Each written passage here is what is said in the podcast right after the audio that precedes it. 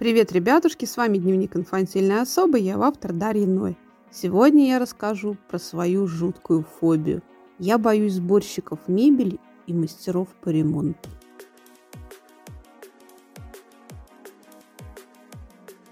Недавно я рассказывала, что больше всего на свете я ненавижу психологов и писателей.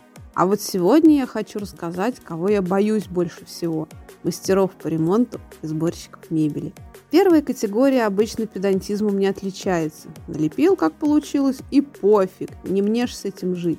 Ушла обоина в бок, и так сойдет. Рвешь свежепоклеенные обои, линолеум, ну и что такого? Все правильно, не для себя же. А потом вы, господа, обижаетесь, когда вам не доплачивают делать замечания и заставляют переделывать. У меня случилась беда.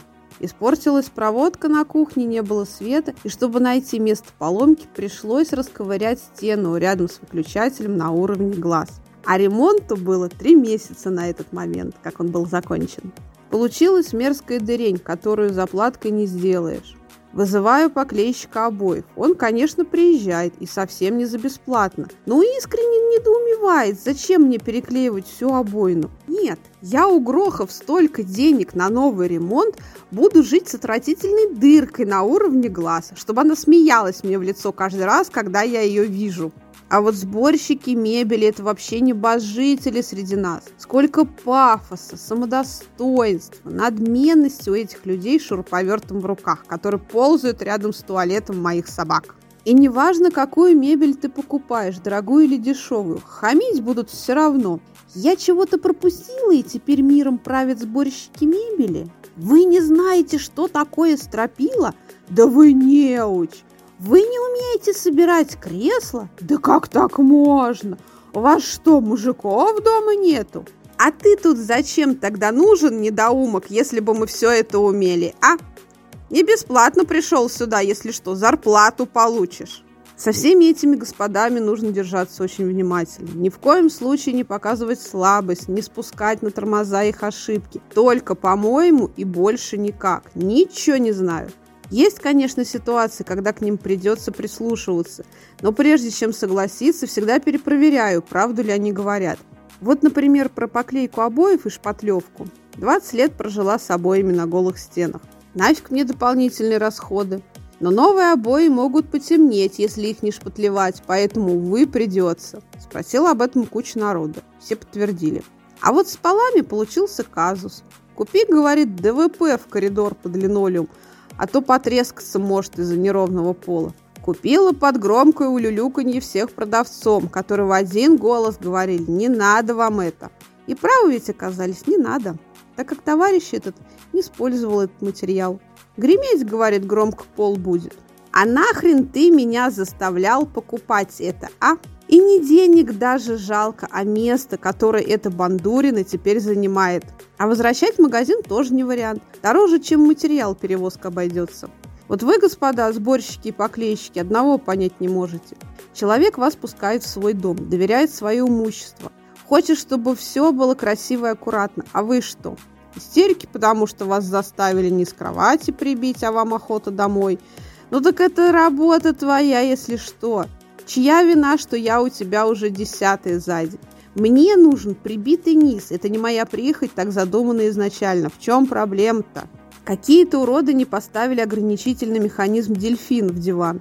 И доску, на которой механизм держался, просто разорвало. Моей матери негде было спать на протяжении недели, пока они увозили диван и ремонтировали. А потом, когда привезли его в 12 ночи, еще капризничали, что у них техника не работает. Что же вы, говорят, на послезавтра не договорились? И действительно, я же в первую очередь думать должна о каком-то незнакомом мужике. Заплачу-ка я ему побольше, раз песня такая. Я ничего не понимаю ни в ремонте, ни в строительстве, ни в сборке мебели. И я доверяюсь каждому из них. Я могла бы сделать все это сама, но криво и не факт, что до конца, поэтому я вызываю специалиста. А эти самые специалисты своей ленью, некомпетентностью и заносчивостью угрожают моему и без того хрупкому миру. Я плачу деньги, и я хочу, чтобы мои полки висели так, как мне удобно, а не так, как хочется повесить тебе. Если у тебя настолько неконтролируемая гордыня, что ты не можешь пережить, когда не по-твоему, да не работай ты в сфере услуг. Мне действительно нужно, чтобы в доме был порядок, пускай даже на год-два. Я слишком долго жила в руинах, и теперь, когда уничтожила их и построила новый дом, я хочу, чтобы он был опрятный. Да, вы здесь не живете, вам плевать на то, что я хочу, но я плачу вам деньги, а вы выполняете свою работу.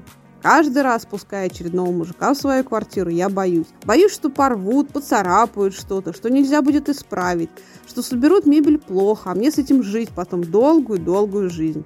И самое обидное, ну а что тут поделаешь? Собирали стулья и стол. В итоге стулья пошатываются. Спрашиваю, почему? Говорит, специально не докрутил, чтобы просели. И кто его знает, надо так или нет. Все, что могла сделать, это противным голосом спросить. «Точно?» Ну, конечно, точно. Что он еще скажет? Пока, конечно, стулья не развалились, но кто его знает, что там будет впереди. И вот что с этим совсем сделаешь? Промоешь мозги всем мастерам? Да это невозможно. Поменяешь свое отношение? А я не хочу менять свое отношение к этому. Вот так вот и живу в страхе, что очередной маляр испортит мое имущество, которое я так долго ждала. А это был дневник инфантильной особы, и я его автор Дарья Ноя. Подписывайтесь на мой канал на Яндекс Музыке, Кастбокс, Google Подкаст и на группу Дневник инфантильной особы ВКонтакте. В группе еще больше всякой дичи. И помните, все не так просто, как кажется.